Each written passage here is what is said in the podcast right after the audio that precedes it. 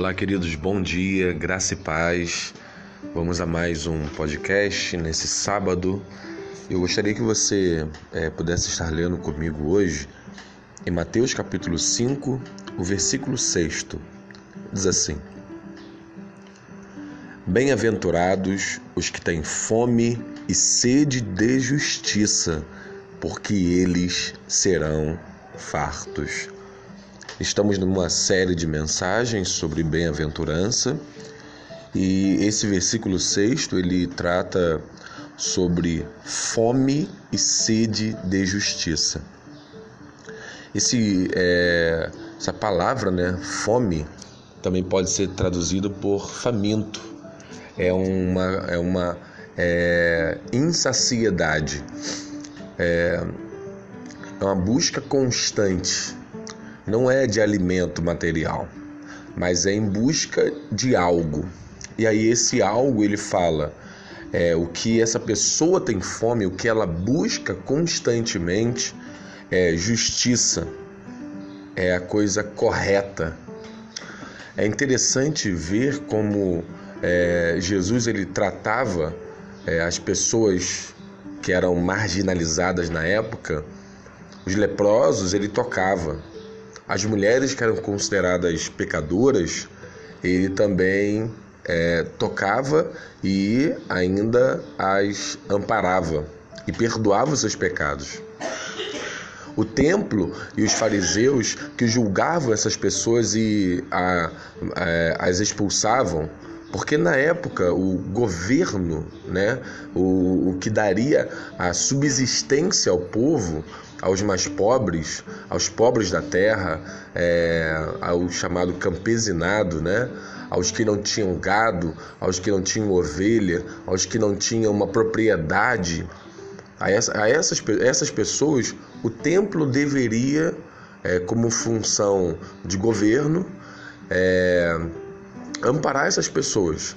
Só que na época de Jesus, na verdade, havia uma corrupção né, é, política com os saduceus, com os fariseus, fariseus até mais zelosos, mas é, a, a, questão política do templo era muito mais voltada a, a colocar um jugo pesado no povo e eles não cumprirem o que tinha que ser feito.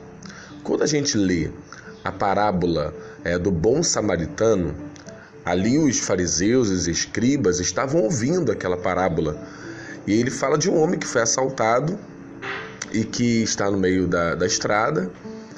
Passa um levita, que é um funcionário do templo, que é como se fosse um funcionário do governo, que ele recebe do templo para abençoar o povo. Vê aquele homem caído ali, sendo função dele ampará-lo, ele se afasta, passa ao largo e segue sua viagem.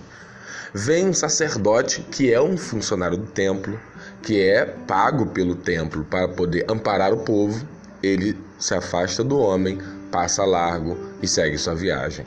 Vem um bom samaritano que, para é, a cúpula ju, do, dos judeus ali de Jerusalém, é, eram pecadores, eram pessoas de sangue impuro, né? não queriam fazer negócio com essas pessoas e, e tudo era, era uma rixa entre samaritanos e, e judeus por uma questão histórica.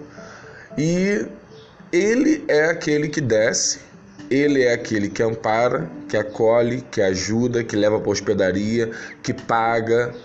E ali ele está dizendo: vocês que deveriam estar apoiando justamente, abençoando os necessitados, é, em, em, em busca da, daquilo que é o correto, vocês que são até pagos para isso, vocês não estão fazendo isso.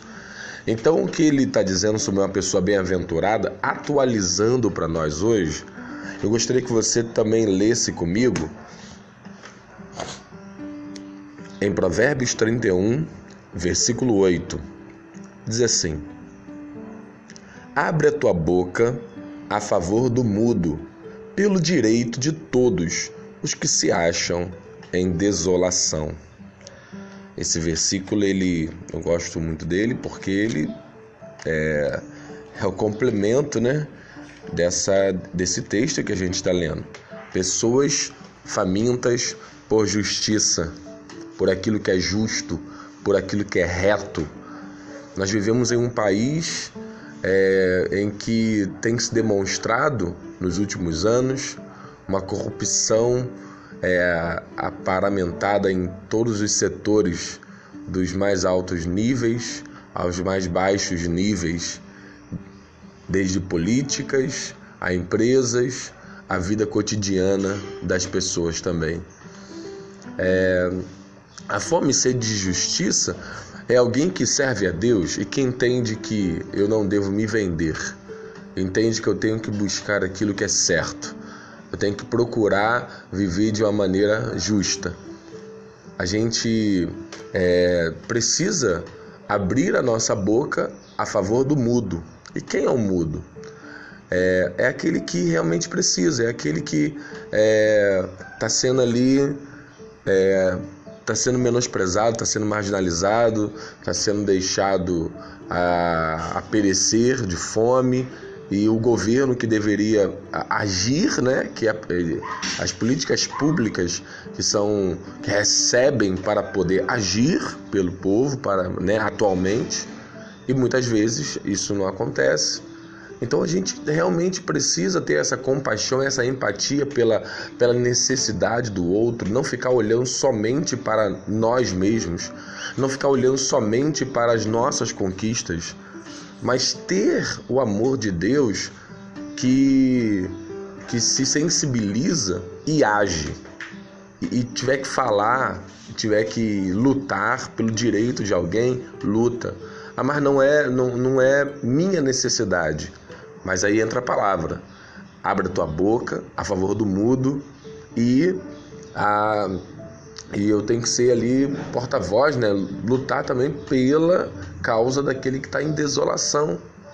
Então é, é, é, esse sentido de que é, ó, entenda bem, quando a Bíblia fala em Mateus capítulo 25 sobre é, Jesus ele é, vindo, né? E ele falando assim: Eu tive fome e vocês não me deram de comer.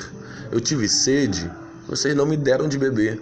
Estive nu e não me vestistes. Estive é, é como estrangeiro em sua terra e não me amparastes.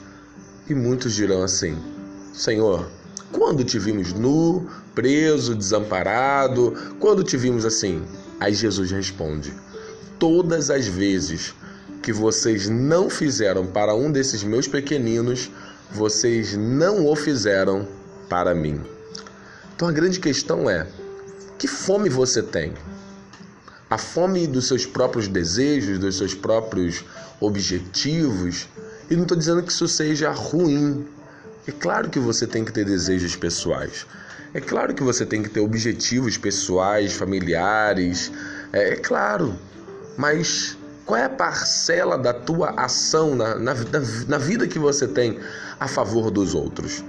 Para não marginalizar e também para não contribuir com a corrupção, para não contribuir para cada vez mais a desigualdade social, desigualdade econômica, para aumentar a fome.